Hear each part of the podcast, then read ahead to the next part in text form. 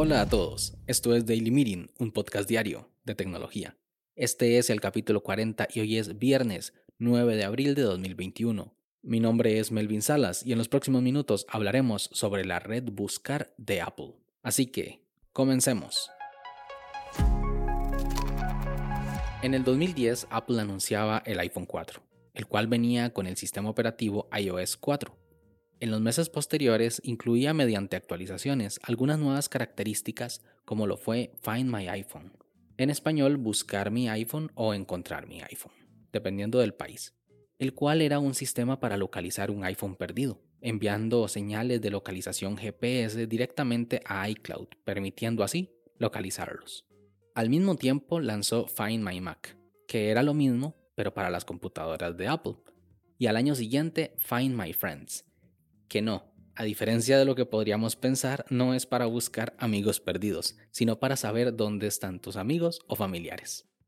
Por otro lado, tenemos una empresa llamada Tile que se fundó en el 2013, que actualmente es muy famosa porque explotó un concepto de unas pastillitas que tienen una batería dentro que emiten una señal Bluetooth de muy baja energía que se puede colgar como un llavero a prácticamente cualquier cosa pues este dispositivo permitía ser localizado con un smartphone en caso de que lo olvidáramos en algún lugar y no lo encontráramos.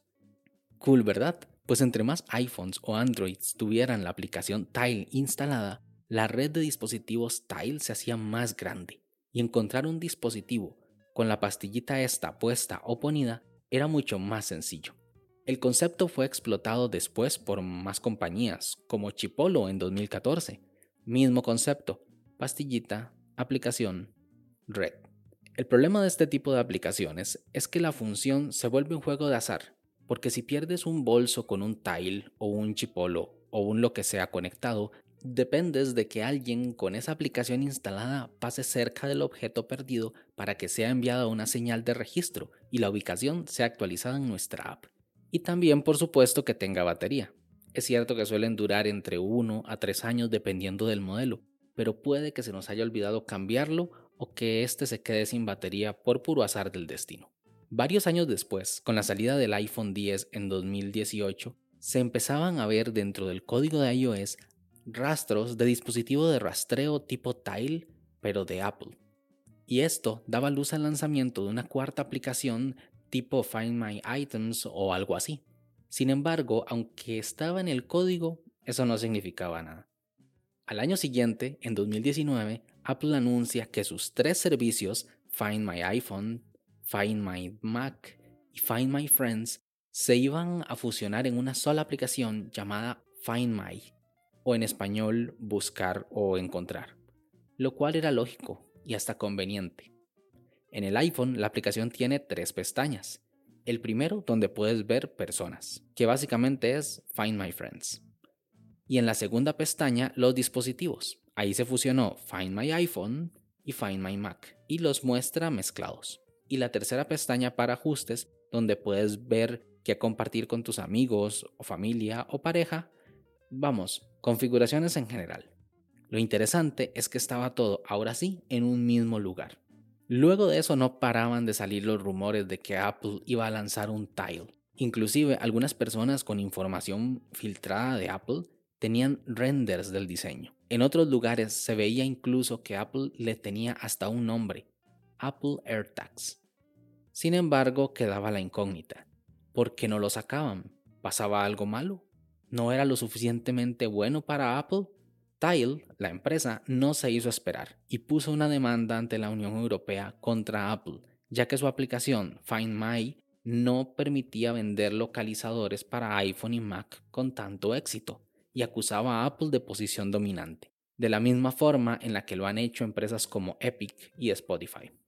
En ese momento, Samsung no desaprovechó la oportunidad e inició el desarrollo de sus propios styles en enero del 2020. Los llamó Samsung Galaxy Smart Tags y los presentó al público un año después, en enero de 2021. Y la multitud enloqueció.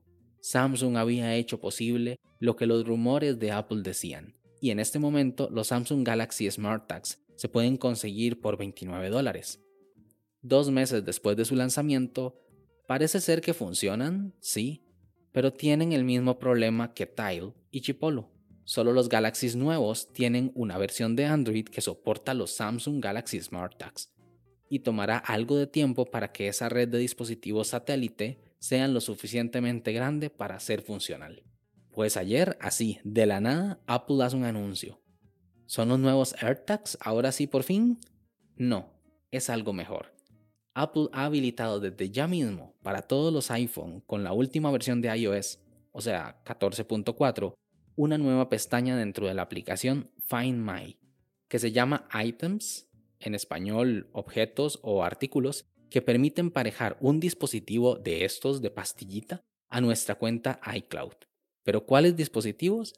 Pues en este momento, solo dispositivos de terceros con la licencia Apple Find My, para que cualquier empresa pueda hacer sus propias pastillitas y venderlas para que funcionen bajo la extensa red Find My.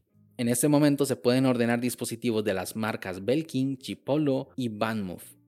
Y haciendo cálculos, con mil millones de iPhones operativos en este momento y el 70% con la última versión, puede ser tranquilamente una red de 700 millones de iPhone satélites alrededor del mundo para localizar nuestros objetos perdidos.